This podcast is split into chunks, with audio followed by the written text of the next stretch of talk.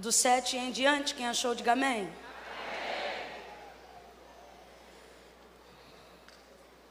O chefe dos eunucos lhes pôs outros nomes, a saber, a Daniel o de Beltesazar, e a Ananias o de Sadraque, e a Misael o de Mesaque, e a Azarias o de Abidnego. Mas Daniel propôs no coração não se contaminar com a porção do manjar do rei nem com o vinho que ele bebia. Portanto, pediu ao chefe dos eunucos que lhe concedesse não se contaminar. Ora, Deus deu a Daniel graça e misericórdia diante do chefe dos eunucos. Ora, Deus deu a Daniel graça e misericórdia diante do chefe dos eunucos. Irmão, vai ter graça e misericórdia. Quem diz não para todo mundo vai dizer sim para você. Mas o chefe dos eunucos disse a Daniel: Eu tenho medo do meu senhor o rei, que determinou a vossa comida e a vossa bebida. Acaso veria ele os vossos rostos mais tristes do que os outros jovens, que são os vossos iguais? E assim eu colocaria em perigo a minha cabeça para com o rei. Então disse Daniel ao guarda, quem o chefe dos eunucos havia constituído sobre Daniel, Ananias, Misael e Azarias. Ele disse assim: Experimenta, peço-te os teus servos, dez dias. Quantos dias, gente? Quantos dias? Experimenta, peço-te aos teus servos, dez dias fazendo que se nos deem legumes a comer e água a beber. E então se veja diante de ti, e então se veja, e então se veja diante de ti o nosso parecer. E o parecer dos outros jovens que comem a porção do manjar do rei. Daniel está dizendo: depois destes dez dias, por favor, compare-nos Por favor, eu peço, nos compare. E segundo o que vires, procedas para com os teus servos. E ele concordou com isto e os experimentou dez dias. E ao fim dos dez dias, apareceram os seus semblantes melhores. Diga comigo, melhores. Melhores. Diga, diga, melhores e eles estavam bem mais nutridos do que todos os outros jovens que comiam da porção do manjar do rei. E você diz amém. amém. Pegue a mão da pessoa que está aí ao seu lado. Não vou te pedir isso muitas vezes, de preferência só agora. Segure com firmeza. Quem está de pé, casse a mão de alguém também. Ai, irmã Camila, eu estou com a Bíblia na mão, bote embaixo do braço, ai. Libere aí seus punhos. Segure a mão de alguém. Quando eu disser três, você vai sacudir essa pessoa e vai dizer para ela: experimenta. Calma que eu não contei até três ainda, tá bom? No três. Quando eu disser três, você vai dizer experimenta. A gente não pode dizer que uma coisa não é boa sem primeiro Precisamos experimentar. Irmã Camila, do que você está falando? De um bolo de cenoura? De um bolo de laranja? De um café? Não. Eu estou falando sobre experimentar a prática de um processo de santificação. Segure a mão dessa pessoa. Você vai dizer quando eu disser três. Experimenta e você vai ficar melhor. Experimenta e você vai ficar melhor. Qual é a palavra? Experimenta e você vai ficar. É um, é dois, é três. Libera, vai. Agora fala para o outro vizinho, fala para o outro. Experimenta e você vai. O mundo vai ver que você vai ficar melhor. O Senhor vai resplandecer sobre nós a luz do seu rosto. Aleluia! Oh, aleluia! Aleluia! A Babilônia é tida por nós como como mundo. Ela é a tipologia perfeita do mundo. E a gente não fala isso só porque acabamos de fazer a leitura no livro do profeta Daniel, aonde ele se encontrava na Babilônia. Não, nós falamos isso porque isso é bíblico. O próprio João, quando arrebatado na ilha de Pátimos, vai ter a visão das coisas do futuro, também vê que o céu denomina o mundo como Babilônia. E o que, que é o mundo? O mundo é onde o príncipe das trevas opera, opera cegando o entendimento para que não cheguemos ao conhecimento da verdade. Por isso Jesus veio para desfazer as suas obras.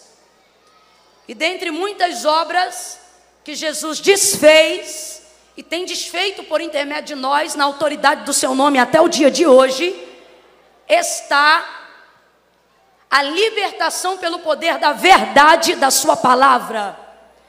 Conhecereis a verdade e a verdade vos libertará. Que verdade é essa? A verdade de que Jesus é o caminho, a vida. A verdade de que ninguém vem ao Pai senão por Ele.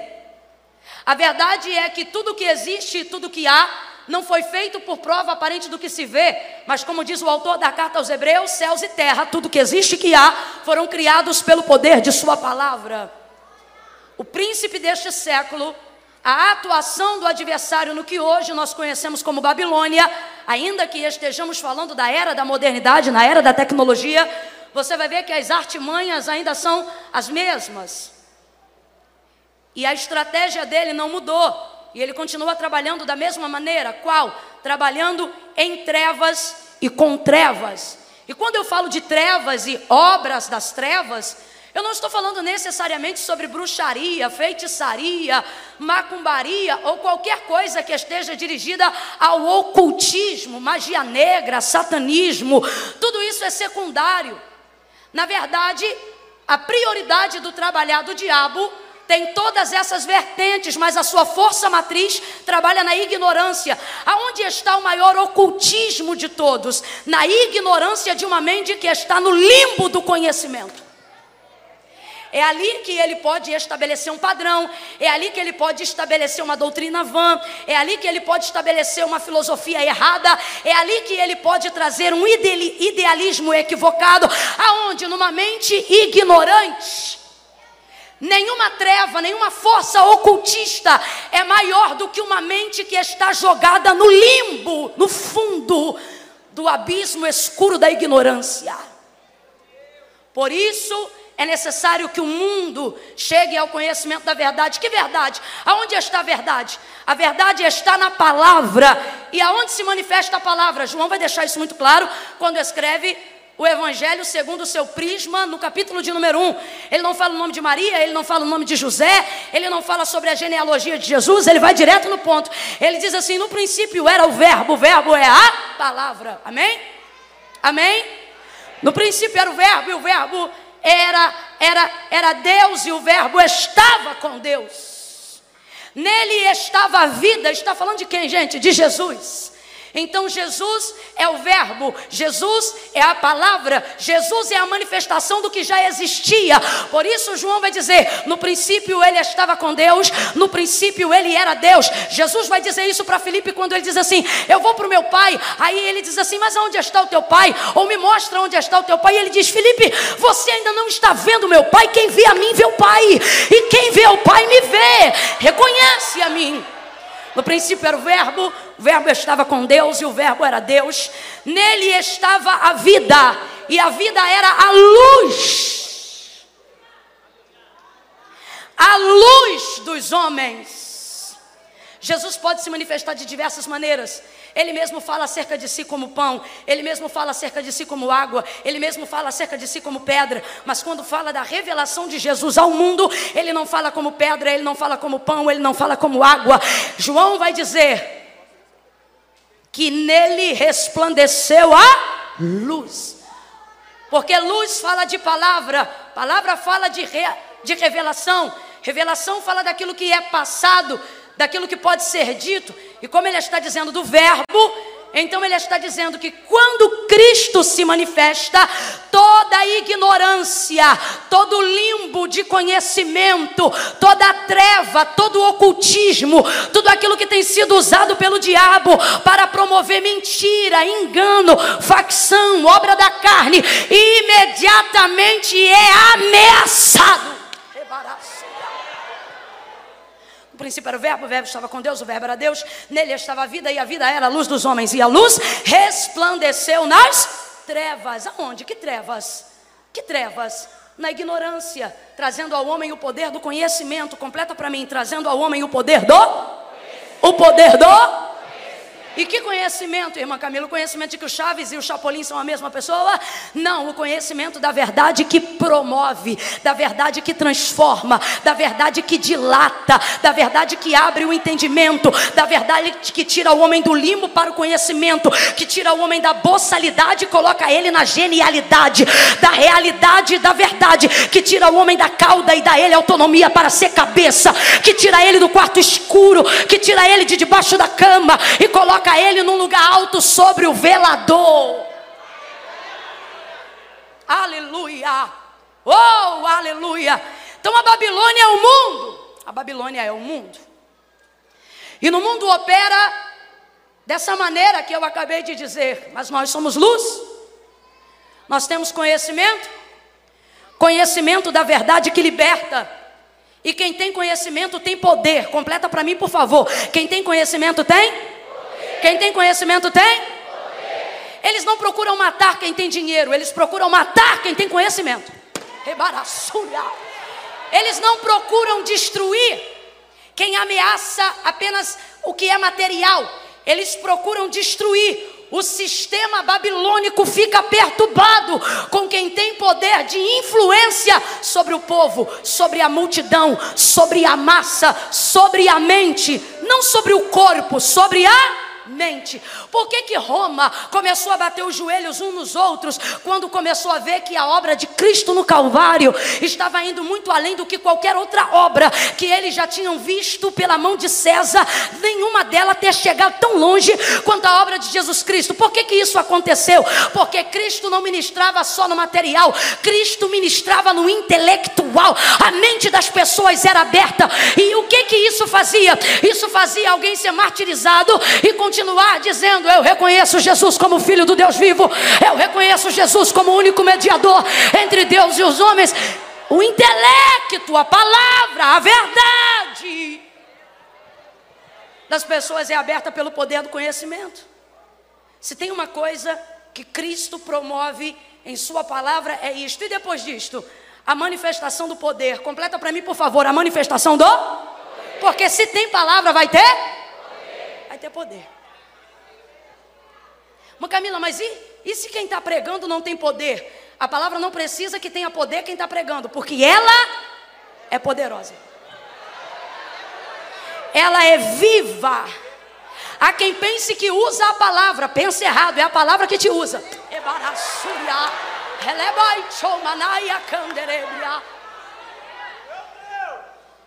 Quem são esses jovens que nós fizemos menção aqui no capítulo 1, Daniel, Ananias, Misael e Azaria, jovens cheios de conhecimento da palavra. Jovens que enquanto alguém está bombando na festinha do final de semana, eles estão consagrando não apenas um tempo espiritual, mas também um tempo intelectual para ganhar qualidade no espiritual. Tem uma hora que se você só buscar no espiritual, você vai ficar retido. Por quê? Vai faltar conhecimento para você avançar no espiritual. Deus está dizendo para alguém hoje aqui, filho, filha, você tem caminhado muito no espiritual, mas você tem andado retido nas tuas campanhas, você tem andado retido nos teus votos, você tem andado retido nos teus montes. Por quê? Porque você pensa que é possível crescer no espiritual sem desenvolver massa cefálica sem desenvolver conhecimento, sem desenvolver aprendizado bíblico, sem desenvolver leitura da palavra. Mas Deus está te trazendo hoje aqui para te dizer: você não é um jovem comum na sociedade, você é príncipe em Jerusalém, você é príncipe em Judá. A sua vida espiritual será impactada à medida que a sua mente desejar e viver o conhecimento da verdade da palavra de Deus. Quem é Daniel, Ananias, Misael e Azarias? Jovens ávidos pelo conhecimento. Alguém antes de dormir vai ver revista da Playboy. Alguém antes de dormir vai ver Mensageiro da Paz. Alguém antes de dormir vai ver fofoca no iPad. Alguém antes de dormir vai ver Bíblia online. Mas Camila, o que, é que você está dizendo? Categoricamente de cara. Deus está dando uma instrução a muitos jovens hoje aqui e Ele está dizendo desse jeito: estuda. Sabe por quê? Em dias de cativeiro, até a prova de quem estuda é diferente. Sabe por quê? Porque a Babilônia pensa que pode atropelar todo mundo como se todo mundo fosse todo mundo. Só que ela percebe quando está diante de gente que está no meio de todo mundo, mas não é igual todo mundo. Ela percebe quando está no meio de gente que representa uma parte importante que não pode ser atropelada dentro da sociedade. A Babilônia pode não aceitar, mas ela respeita. A Babilônia pode não concordar, mas ela respeita. Agora, irmã Camila, como é que a gente faz isso? A gente precisa colocar isso com base no conhecimento. Ai, irmã Camila, mas crente não discute. Que crente?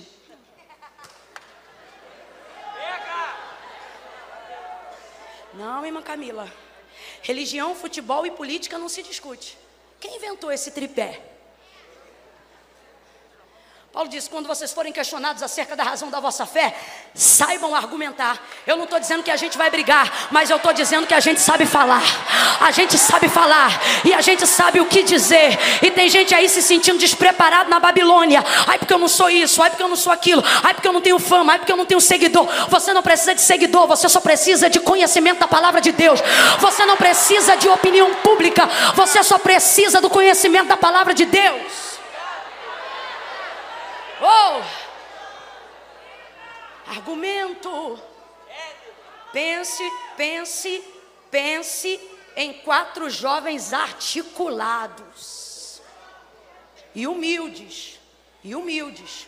Porque se você tiver conhecimento e não tiver humildade, você não impõe respeito. Humildes. Vão agora ser levados cativo. Cativos.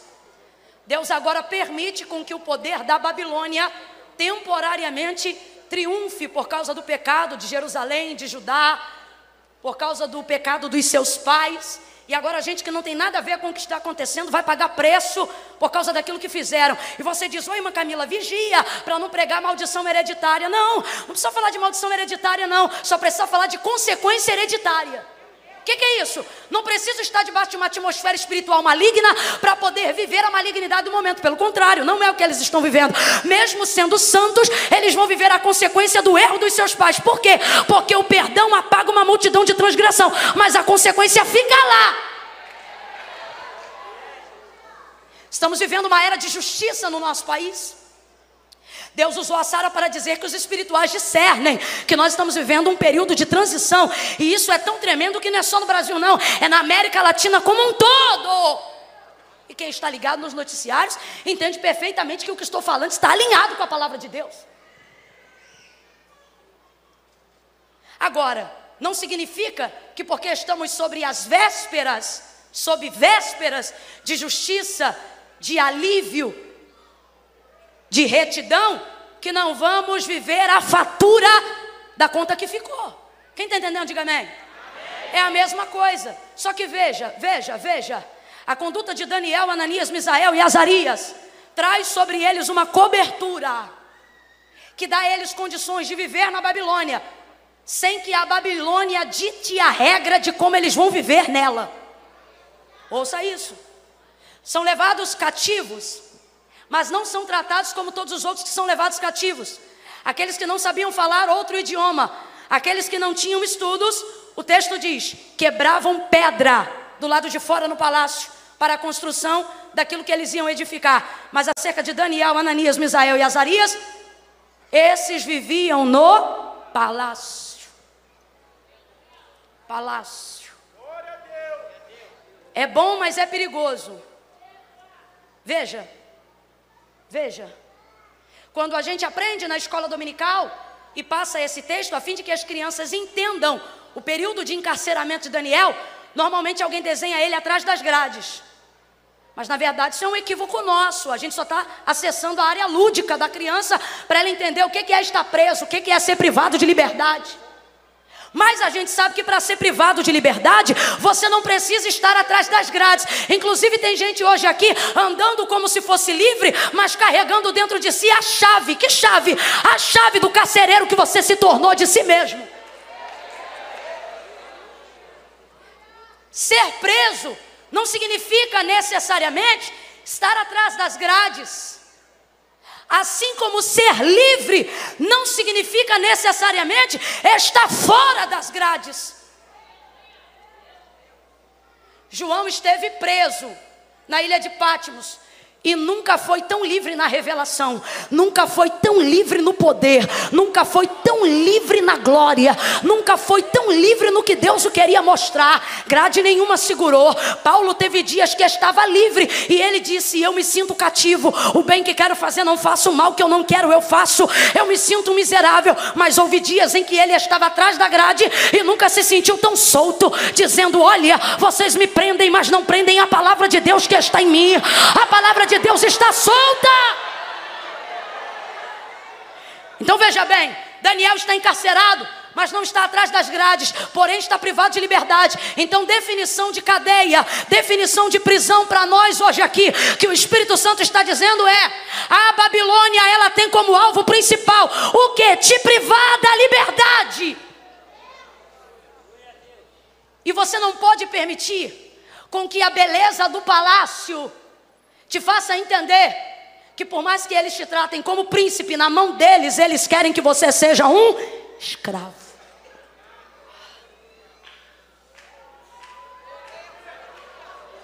A prisão de Daniel é muito propícia para essa noite, porque ela fala exatamente de como Satanás tem trabalhado nesses últimos dias no nosso meio. Qual? Primeira coisa, camarada veio de Jerusalém, da casa de Judá. Como é que você cresce em Jerusalém e Judá? Aprendendo que você precisa ser diferente, aprendendo que você tem que respeitar as leis, conhecendo o Deus que te dá livre-arbítrio, mas também te dá uma cartilha de não, não matarás, não roubarás, não isso, não aquilo, não, não, não, não, não, não, não. Cresce entendendo a perspectiva real de liberdade, qual? Ser liberto não é ter o poder de fazer tudo que eu quero. Ser liberto é ter o poder de decisão de também dizer não para aquilo que a minha carne grita. Isso é libertação verdadeira. Isso é libertação verdadeira. Você vê alguém que já foi liberto em Cristo e ele diz: Eu sou livre, mas antes estava preso na droga, antes estava preso na bebida, antes estava preso em alguma coisa. Aí passa debaixo, com a Bíblia debaixo do braço, indo para a escola dominical de manhã. E o que era colega dele de copo diz: Rapaz, tu virou um otário. Agora você está preso aí na mão da igreja. Agora você está preso aí na mão do pastor. Como se alguém tivesse botado a arma na cabeça dele e tivesse dito: Entrega a vida para Jesus agora, ou você morre não sabe que o camarada veio quebrantado, chorando, redimido, arrependido, lavado, se sentindo precioso, importante, filho amado. Aí ele diz: Você está preso. Está preso porque você não pode beber, está preso porque você não pode fumar, está preso porque você não pode pular carnaval. Quem disse que eu não posso, menino? Passei no bloco ali agora. Não pulei porque não quis. Não quis porque sou grata. Não quis porque decidi ser santa.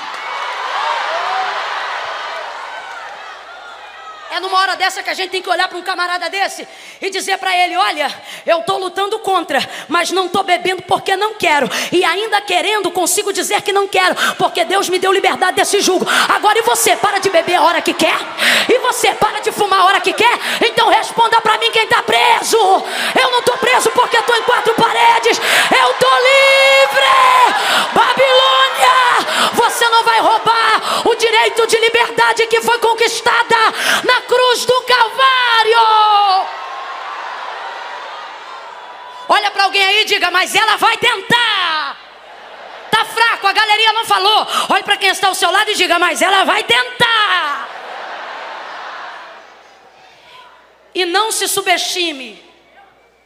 Ela vai tentar de um jeito muito sensual. Ela não vai te botar atrás das grades e dizer: quebre pedra, escravo. Ela vai puxar cadeiras na realeza e vai dizer: sente-se conosco.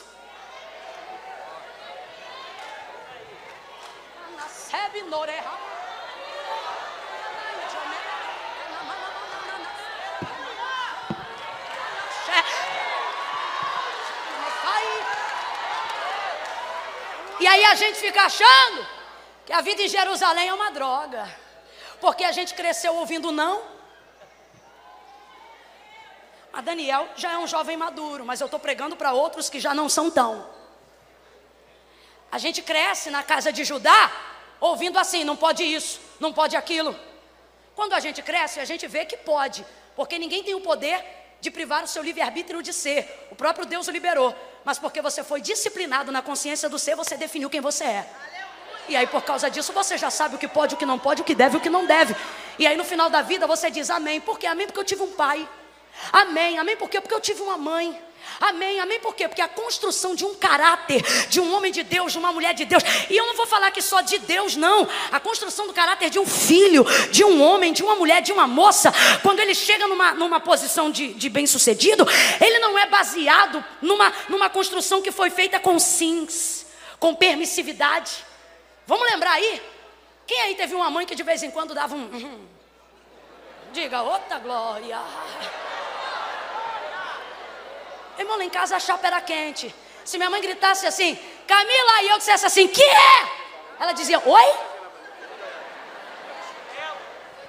Eu lembro do ouvido dela chegando perto da nossa boca. Oi? O que, que você falou? Senhora. Ah, tá. Eu pensei que tinha. Mãe, posso isso? Não. Mãe, posso aquilo? Não.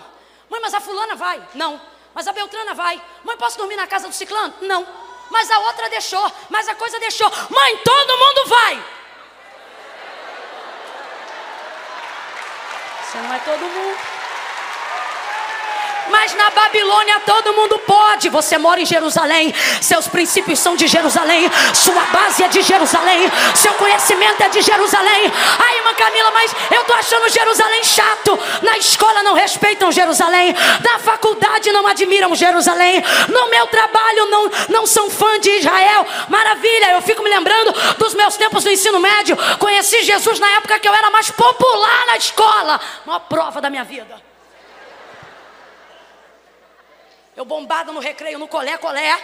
E na época eu estava numa Assembleia de Deus tradicional. E isso a gente entende que não depende de uma vida de santidade, mas na época, de acordo com aquilo que eu escolhi trabalhar, não podia ir para a igreja de, de para a escola de, de calça, tinha que ir de saia. Perturbação. Aí a gente faz isso com uma pessoa de 17 anos, 16, que não, não cresceu na igreja, e diz: você tem que ir. Irmão, aí a gente vê, tem que ter raiz. Porque se não tiver, Aí chega lá, não respeita, não gosta. Dez anos mais para frente, depois do período de formação.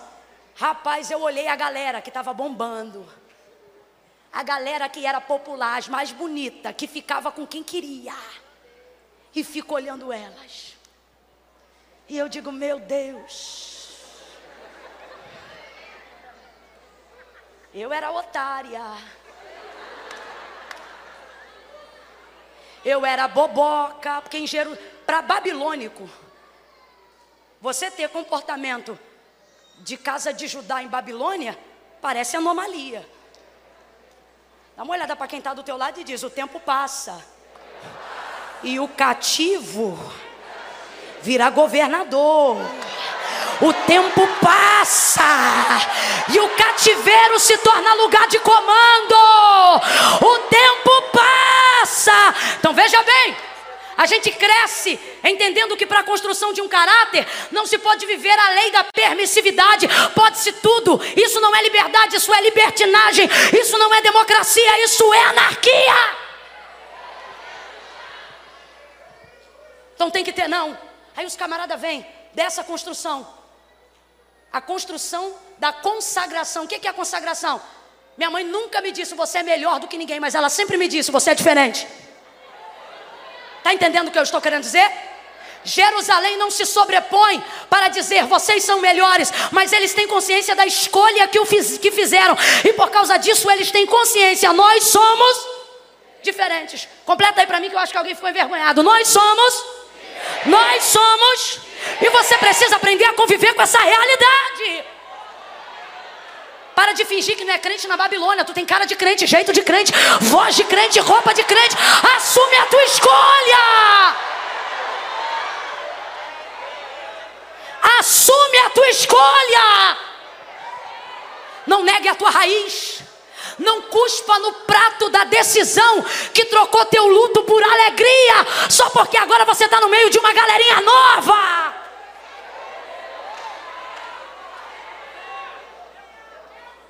Aí a gente cresce nesse contexto. Não. E por que, que eu digo que precisamos vigiar? Precisamos ter a conduta de Daniel na Babilônia. Porque a Babilônia não te trata como diferente.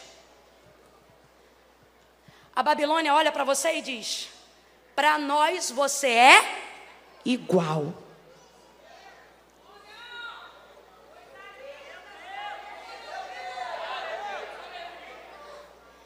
E quando você tem que aprender a crescer sendo diferente, a melhor coisa do mundo é quando você está em crise e alguém diz: Eu não te acho diferente, para mim você é. Porque quando você está na adolescência, quando você está na juventude, quando você ainda está definindo a saída da sua crise de identidade, você não quer ser diferente. Tudo o que você quer é ser igual. Você não quer ser reparado na hora do recreio. Nem usa mais esse termo, né? Na hora do intervalo. Não. E aí quando você chega na Babilônia, a Babilônia diz para você: você é igual. O chefe dos eunucos diz: Nós vamos te alimentar igual, porque o rei quer que todos vocês sejam. Então, Daniel, desfrute do palácio, veja quanto ouro. Daniel, você não vai comer uma porcaria de comida, não. Daniel, o que o rei come é o que vai para a tua mesa. Você não vai comer num prato quebrado de barro na mão, não. Você vai pegar os talheres da cozinha real. O vinho que visita o odre do rei é o vinho que visitará a taça que você o beberá. Daniel, aproveite, porque enquanto tem gente quebrando pedra lá fora, você foi convidado para o palácio. Oh, Daniel, Chama aí seus amigos. Vamos fazer um happy hour hoje depois da língua, do estudo da língua dos caldeus. Nós não queremos que vocês sejam tratados como escravos, nós queremos que vocês se sintam livres. Mas Daniel não se deslumbrou com o ouro. Daniel não se deslumbrou com tapetes. Daniel não se deslumbrou com lençóis de seda. Daniel não se deslumbrou com linho cambraia. Daniel não se deslumbrou com sapatos pontiagudos. Daniel não se deslumbrou com, com túnicas coloridas. Daniel não se deslumbrou com a realeza. Por que não? Porque não tem ouro, não tem prata, não tem dinheiro, não tem mudança de nome que tira de mim o que Cristo conquistou, o que? Liberdade. Liberdade. Liberdade de adorá-lo, liberdade de servi-lo, liberdade de fazer aquilo que eu aprendi, liberdade onde a minha cultura é respeitada, liberdade onde o meu costume é respeitado. Você já parou para pensar numa coisa? O problema da Babilônia, eles dizem que é tudo igual. E a gente vê isso no mundo. Mas Camila, é tudo igual. Tudo que a gente quer é liberdade de expressão. Que raio de liberdade de expressão é essa? Que todo mundo pode falar. Quando a gente fala, a gente é preconceituoso.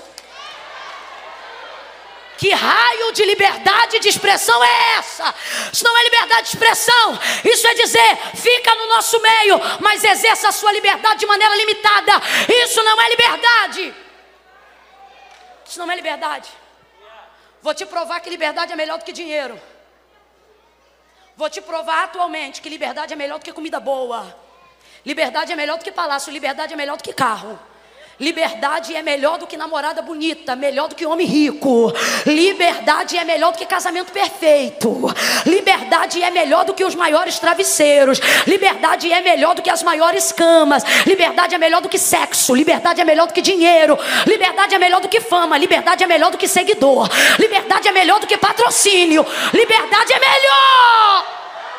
Vou te provar. Tem gente que porque quis ter tudo isso só pode tomar hoje 15 minutos de sol em Curitiba.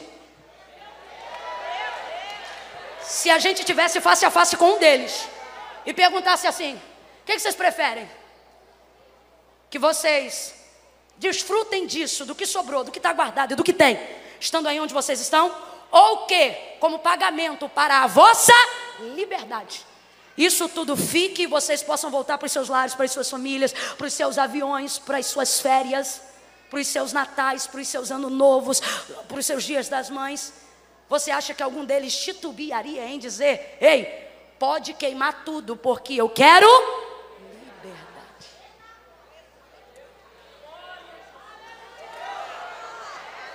Pega a mão de alguém e diz: Você é livre.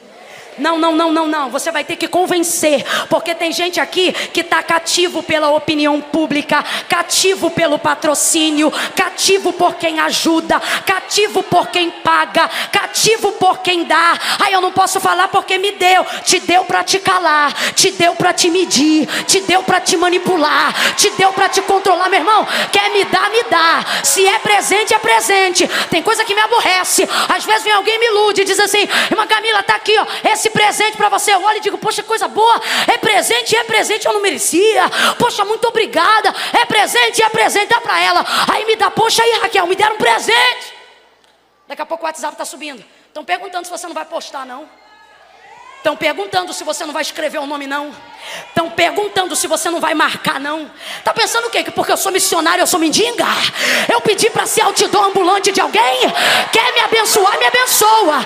É presente, é presente. Mas não me obriga, não me obriga. Não me ilude. Nada contra contrato. Rapaz, eu tive uma honra esses dias. Tive uma honra um tempo atrás desse. Isso é honra. Quer entender que é honra, vai entender. Quem quer falar mal, fala mesmo.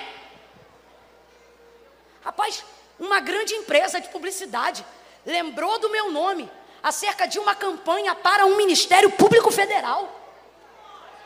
Mano, quando eu vi a campanha extremamente nobre, falando sobre vacinação, bicho, eu fiquei louca.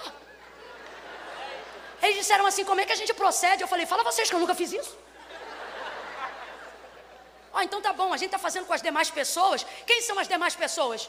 Ah, meu irmão, tinha toda a gente do meio secular. Essa galera gigantada aí na mídia. Que eu não vou falar o nome porque ele não precisa de mais ibope. Pá, pá, pá, pá. Aí falou, ó, como é que faz? Eu falei, rapaz, não sei não, a gente nunca fez isso não. Ó, a gente está fazendo assim, assim tá bom, eu, oi? Pensa, irmão, pensa. Oh meu Deus, era tipo assim: vai, paga a tua dívida e vive do resto. Tá, mas e aí? Por que, que botou aí? Ah, porque.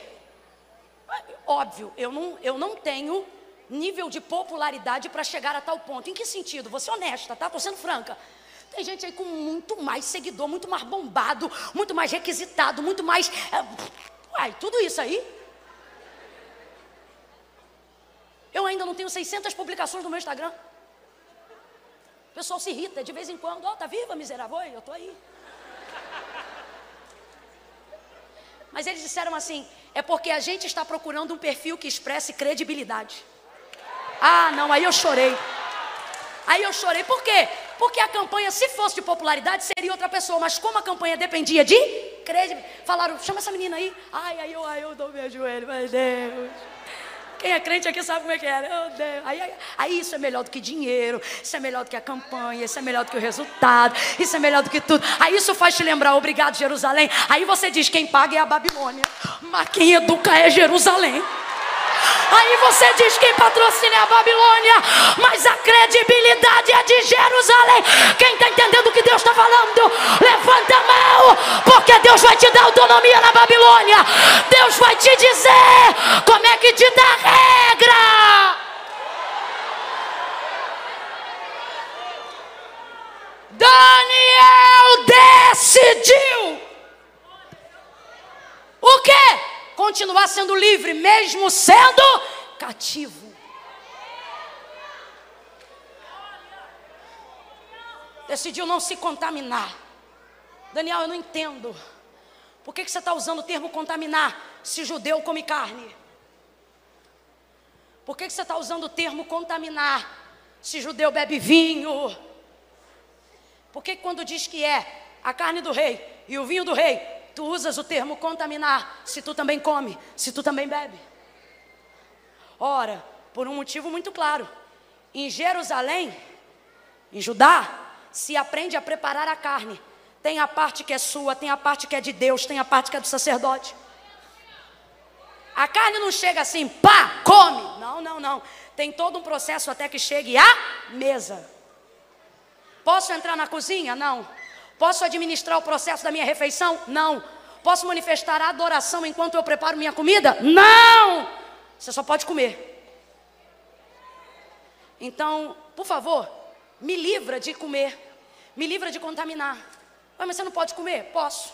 Mas você não pode beber? Posso. Mas se eu não puder preparar, eu como errado. Rasgado. O que, que Daniel está dizendo? Aquilo que eu não tenho acesso para administrar, eu prefiro me abster.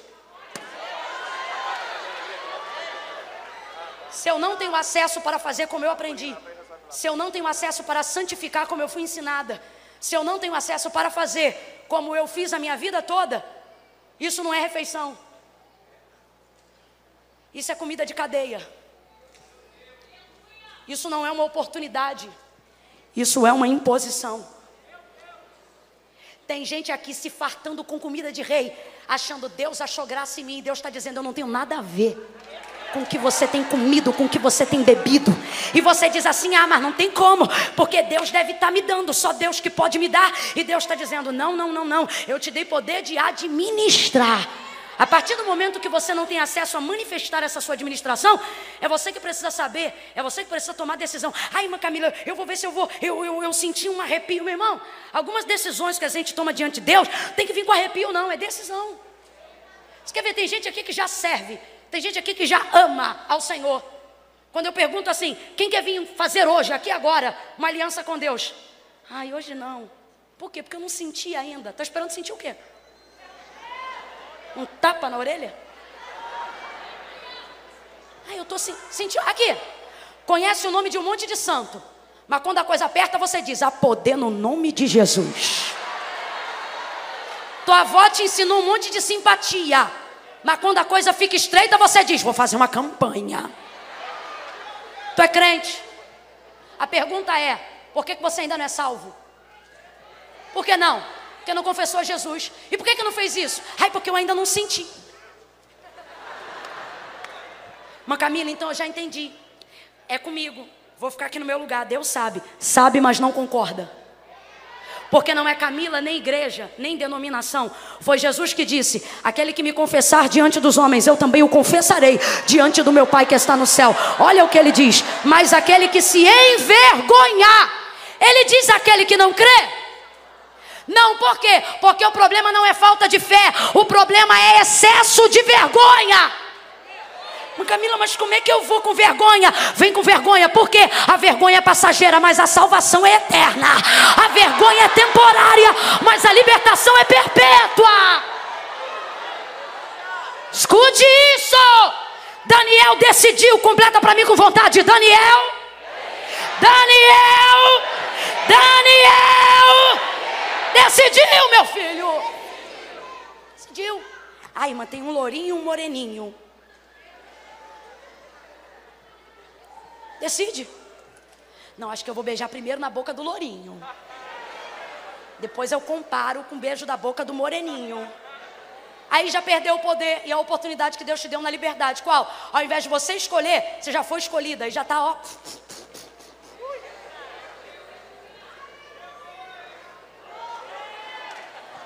Quando alguém olha para alguém, para uma menina de Deus, você está escolhendo muito, você tem que dizer: Eu posso. Eu posso. A minha santidade requer isso, a minha virgindade quer isso, a minha pureza quer isso. Eu posso. Eu estou escolhendo porque eu posso. Ah, mas o que você está esperando? É um príncipe? É. Você quer que ele venha no cavalo? Não, minha filha. Se ele tiver umas dez cabeças de gado, eu já aceito. Daniel decidiu. Completa aí de novo para a gente caminhar para encerrar. Daniel. Daniel. Decidiu. Daniel decidiu. Não sentiu. Não ficou esperando. Decidiu. Decidiu o quê? Fazer um propósito. Vou entrar num processo aqui agora. Vou me separar no calor da Babilônia.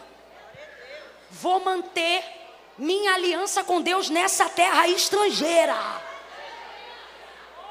Vou falar para o Deus de Jerusalém meu novo endereço.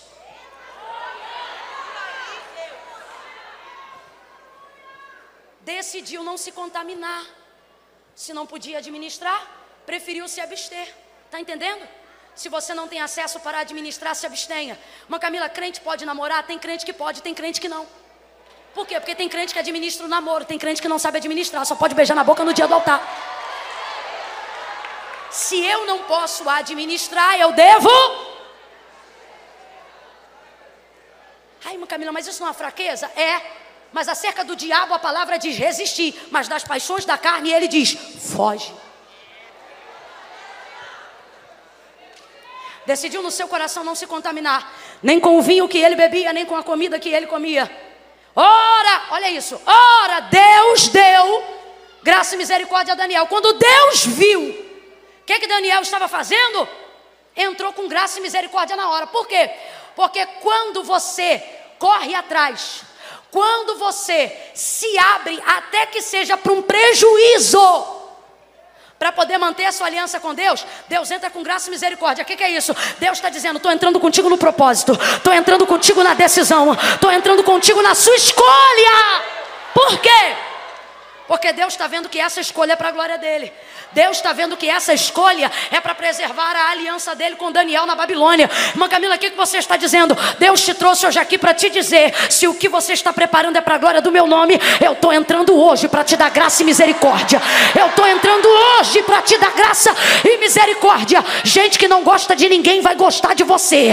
Gente que não aceita a proposta de ninguém vai aceitar a sua. Gente que não patrocina ninguém vai te patrocinar. Gente que não ajuda ninguém vai perguntar como é que faz para te ajudar. Gente que você entra, você entra e alguém que já entrou sai e diz assim: Isso aí não presta, isso aí não ajuda ninguém, isso aí é um miserável, isso aí é só. Hum, hum. Aí você entra, aí ele saiu murmurando, mas você entra debaixo de graça e de entra debaixo de graça. Irmão, não é beleza. Alguém pensa que Esté foi separada da rainha porque era bonita. Tinha mulher mais bonita do que ela. O texto não diz que o rei a amou porque ela era bonita. O texto diz que o rei a amou porque viu nela graça. Graça e misericórdia. Aí saiu alguém murmurando da sala. Aí entra você, cheio de graça e de misericórdia. Ó, oh, cuidado, hein? Fulano não dá nada para ninguém. Esse patrão é um miserável. Esse chefe não presta. Esse político é assim, é assado. Aí você já entra cheio de medo. Só que lá na tua frente já sentou a graça de um lado, já sentou a misericórdia do outro. Aí o camarada que é ruim que só olha para você e diz assim: quer uma água ou um café? Aí você diz: não, não, não, eu estou bem. Não, não, então eu vou pegar um café para você. Aí bota o café. Aí mas e aí, qual é a sua necessidade? Então, eu estou precisando de tanto.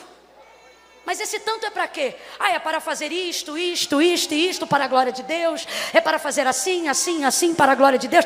Aí a pessoa, ué, mas só isso? Aí isso aí é muito pouco. Eu vou assinar para você ter tanto.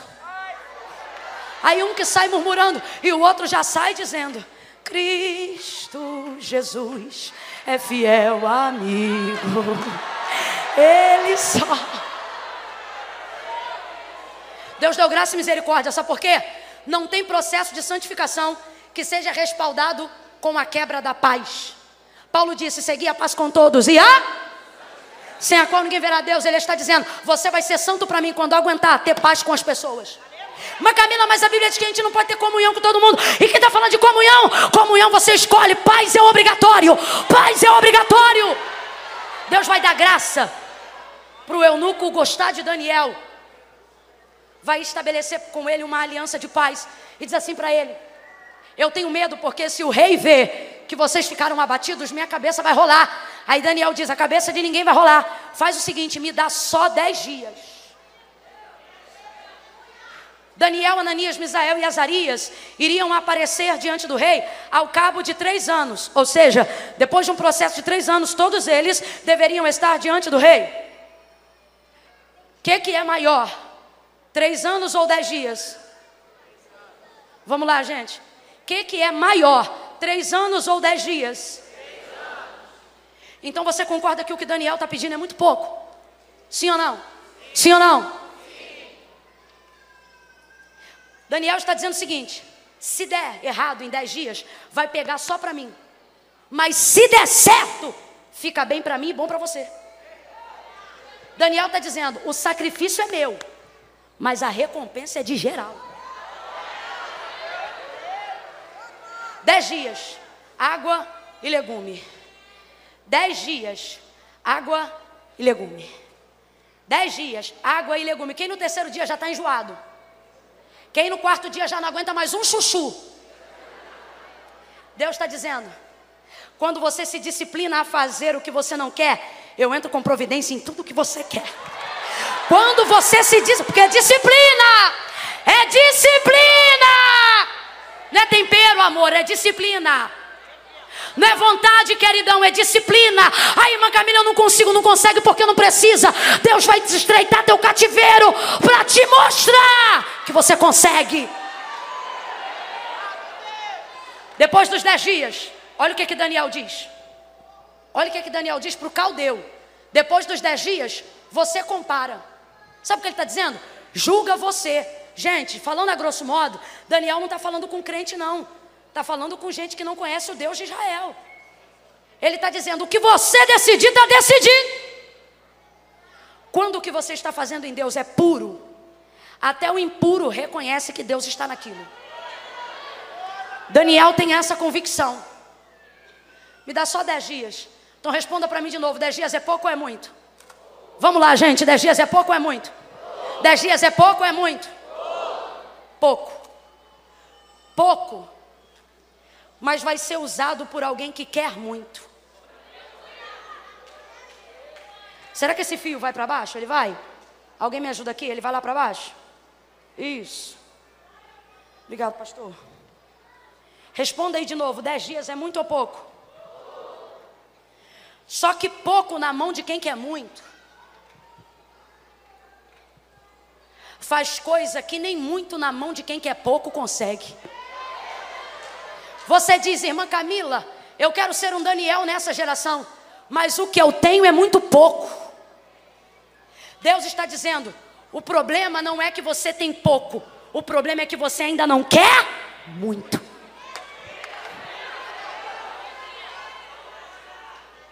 Não é o tempo que define o quanto você pode, é o quanto você quer que desenvolve o tempo que você tem. Vou perguntar de novo: dez dias é pouco ou é muito? É pouco ou é muito? Mas na mão de quem quer muito, dez dias é o bastante. Na mão de quem quer muito, dez dias é o suficiente. Mas Camila, o que, que você está dizendo? A gente pensa que para ter contato com Deus, que para ter relevância na sociedade, vou pedir as fotos para pararem só um pouquinho, porque senão distrai o pessoal. A gente pensa que precisa de muito, muito para poder servir a Deus, muito para poder ter influência na sociedade, muito para poder ser importante, muito para ser uma voz política, muito para ser uma voz relevante, muito para ser um pastor. Tem que ter muito para ser um pregador. Ah, quando você tiver muito, você também vai pregar na Kadesc. Não é assim. Não é assim. A gente vai desenvolvendo o entendimento de que tem que ter muito. E aí, quando a gente vê que tem pouco, a gente não consegue oferecer o que a gente tem, porque tem vergonha do que tem. Eu oro pouco, eu canto pouco, eu leio pouco, eu prego pouco. Então eu acho que eu nunca vou conseguir ter muito, porque tudo que eu tenho é muito. Quando você está na escola e chega alguém com um tênis bonitão, uma mochila maneirona, na minha época, a gente dizia assim: Mano, Que mochila, hein? Sou da década de 80. Kenner era artigo de luxo. Metade do calcanhar para fora e a gente arrastando na rua. Que isso é verdadeiro, é verdadeiro. É uma marca surfwear aqui do Rio de Janeiro. Quando a gente via alguém assim na escola, a gente dizia, nossa, que lindo. E a pessoa que já não era boba nem nada dizia, minha filha, isso aqui não é para quem pode. Perdão, isso aqui não é para quem quer. Isso aqui é para quem? Aí você vem para o reino de Deus e pensa que para ter muito, tem que ter muito. Aí você pensa que vai se balangar, igual balangavam para você na escola no céu e vão dizer: Isso aí não é para quem quer, isso é para quem pode. E o céu está de braços abertos dizendo: Vem, meu filho, por quê? Porque aqui não é para quem pode, é para quem quer. Aqui não é para quem pode, aqui é para quem quer. Deus escolheu os que não são para confundirem aqueles que são. Então, irmã Camila, o que você está dizendo? Você não precisa ter muito para viver muito. Você só precisa usar o pouco que você tem com muita vontade, com muita pureza, com muito empenho. Entendeu? O pouco foi o suficiente para que o semblante dele fosse melhor do que todos os outros. Quem quer muito, não espera sete dias para consagrar. Usa o banheiro de deficiente, dobra o joelho e ora cinco minutos por dia no local de trabalho. Quem quer muito, não precisa ter força para jejuar 24 horas, começa jejuando 12. E se não aguentar 12, faz propósito de 6. Quem quer muito, não espera terminar o seminário para pregar a palavra. Começa a meditar. E à medida que o Espírito Santo vai dando, ele vai compartilhando a porção e o pão diário do que Deus tem dado para ele. Deus está dizendo: o problema da gente não é a falta de tempo, é a falta de propósito. Pega na mão de alguém aí agora que eu estou sentindo graça de Deus. Deus vai estartar isso na vida de pessoas aqui. Segure a mão de alguém aí agora. Segure a mão de alguém aí agora. Segure a mão, segure com força a mão de alguém aí agora. Aperte a mão dessa pessoa e diga para ela: Eu sei que você tem pouco. Mas se você quiser muito, Deus, Deus fará muito com o teu pouco. Levanta a mão e glorifica, porque Deus vai pegar, Deus vai pegar o teu pouco e vai começar a fazer muito. Quem acredita nisso, fica de pé, fica de pé. Oh meu Deus! Isso, gente. Vou falar logo rasgado que o pessoal aqui já me conhece, tá bom? Falei para ficar de pé, não falei para pegar bolsa e ir embora, não. Deu uma hora que eu ministrei agora, agora, agora. Era nove e meia, são dez e meia. Um feriadão desse, num culto magnífico desse. Você vai me pegar bolsinha embaixo do braço e vai. Ah, não vai não. Hoje não. Você fica aí. Você fica aí porque você pode não ter muito, mas esse pouquinho, esse finalzinho, esses dez minutinhos finais, podem inaugurar tudo que você tem buscado, tudo que você precisa. Depois dos dez dias, o caldeu vem à porta, olha para eles e diz: Vocês estão muito melhores. Chegou a hora da gente mostrar para o mundo que santificação não é coisa de boboca. Quando o evento, o culto hoje aqui acabar e você chegar em casa, você não pode chegar arrastando chinelo. Ai, que cansaço. Ai, meu, igual o pessoal que está vindo do bloco. Você tem que chegar, meu irmão, como quem acabou de receber mais do que merecia. Você tem que chegar melhor. Vai ter gente na segunda-feira chegando ainda na ressaca de hoje. E você vai chegar como bombado, bom dia, paz do Senhor. E aí na bênção, ué rapaz, o que, que é? Tu não está cansado não? Tô não. Não tô não, por quê? Porque da água que eu bebo, meu irmão, eu não fico abatido. Da água que eu bebo, eu não fico caído. A gente precisa mostrar para as pessoas que o processo de santificação não deixa a gente besta, deixa a gente melhor.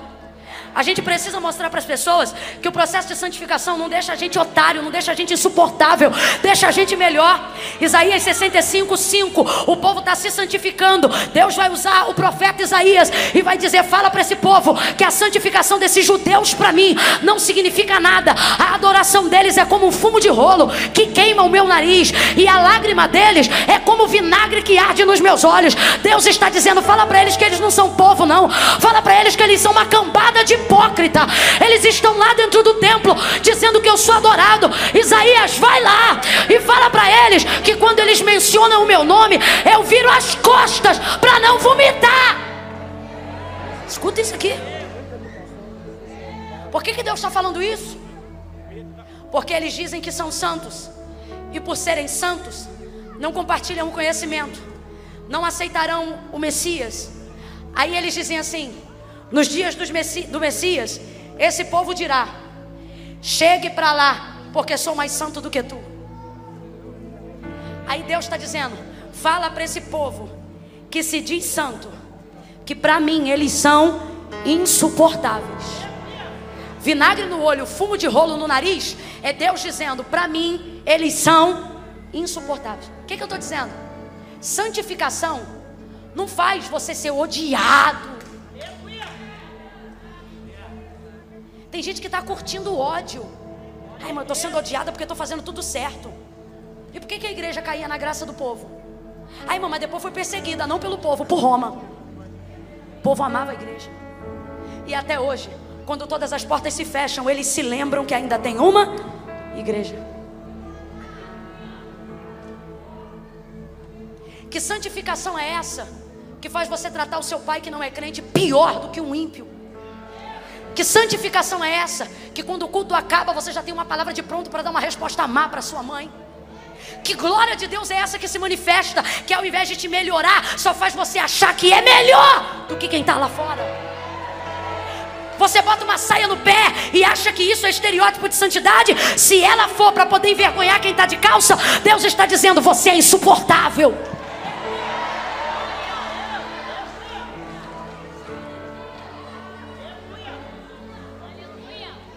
Você não pode se santificar para dizer eu sou mais santo. Você não se santifica para apontar o erro do outro. Você se santifica para descobrir aonde está o seu.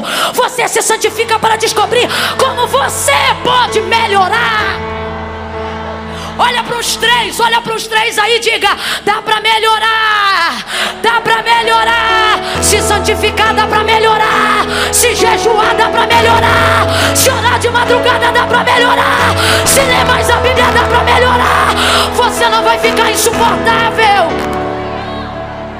você vai ficar melhor. Mãe Camila, e quando isso acontecer, quem é que vai dar testemunho? O não crente.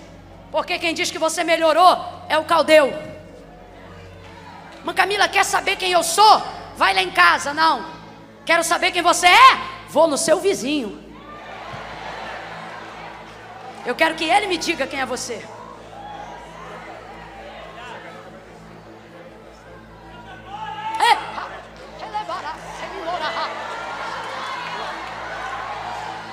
Mãe Camila, ah não, gente. Quem não gosta vai se indignar agora. Mas Camila, importa o que está no coração. Olha o que, que Daniel diz. Segundo o que vires, age. Sabe o que ele está dizendo? Faz de acordo com o que você vê. Deus está dizendo: o mundo vai te respeitar quando você se der o respeito. O mundo vai te ver quando você souber se posicionar. Escute isso. E depois dos dez dias eles eram melhores e bem mais nutridos. E agora, para rasgar a bagaceira da hipocrisia. Quem aqui se conforma em ser igual quando sabe que tem potencial para ser melhor? Só quem é pai e mãe levanta a mão. Agora só deixa a mão estendida, pai e mãe que estudou em escola pública. Foi bom para você, sim ou não? Eu também. Escola pública. Foi bom sim. Me ajudou muito. Hoje, se eu tiver um filho, tenho condições de colocar ele num sistema particular. Quero que ele aprenda uma educação bilíngue de preferência. vontade minha. Se hoje eu posso isso, hoje eu faço isso. Agora, porque eu fui bem na escola pública, significa que tendo oportunidade de dar ao meu filho algo melhor, eu vou obrigá-lo a viver o que eu vivi? É assim que os pais fazem? É assim que os pais fazem? Eles sabem o que foi bom para eles, mas eles sempre procuram condições de dar para os filhos o o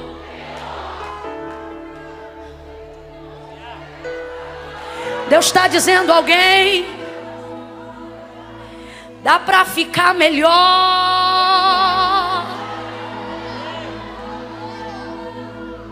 Deus está colocando alguém num processo hoje, um processo de indignação pessoal, e Ele está dizendo: você vai começar a entrar em ebulição, e coisas que outrora te satisfaziam não te satisfarão mais. Você sabe uma das coisas que me impulsiona a buscar mensagens novas? Quando as antigas continuam fazendo efeito no ouvido de quem ouve, mas não faz mais efeito no meu ouvido. E ali eu começo a dizer: Deus, preciso de algo, preciso de algo. O povo está sendo alimentado, pois é, mas matar eles de fome não mata a minha fome. Digo, Deus, me dá alguma coisa, porque eu também preciso comer. Remarai. Deus está dizendo: teve coisas que te satisfez no ano de 2018, teve lugares espirituais que eu te levei e você teve contentamento.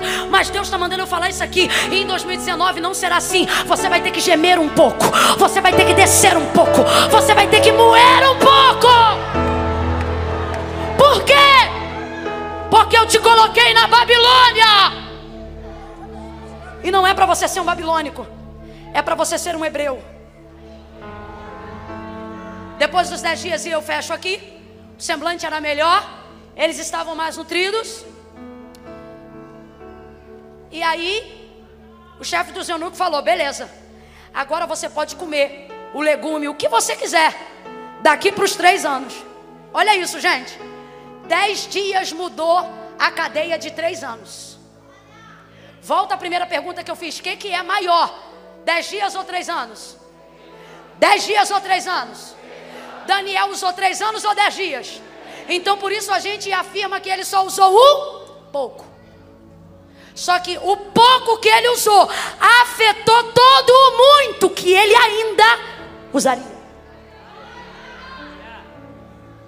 Os três anos foram mudados em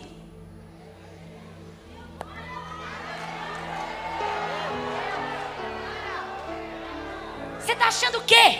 Que congresso de 3 a 5 de março vai mudar a tua vida? Tô! Tô sim! Você está achando que ouvir um pastor Lucas vai mudar a tua história? Tô! Você está achando que porque Sara Farias cantou quatro hinos, isso vai mudar a tua vida? Vai! Porque eu sinto a mudança.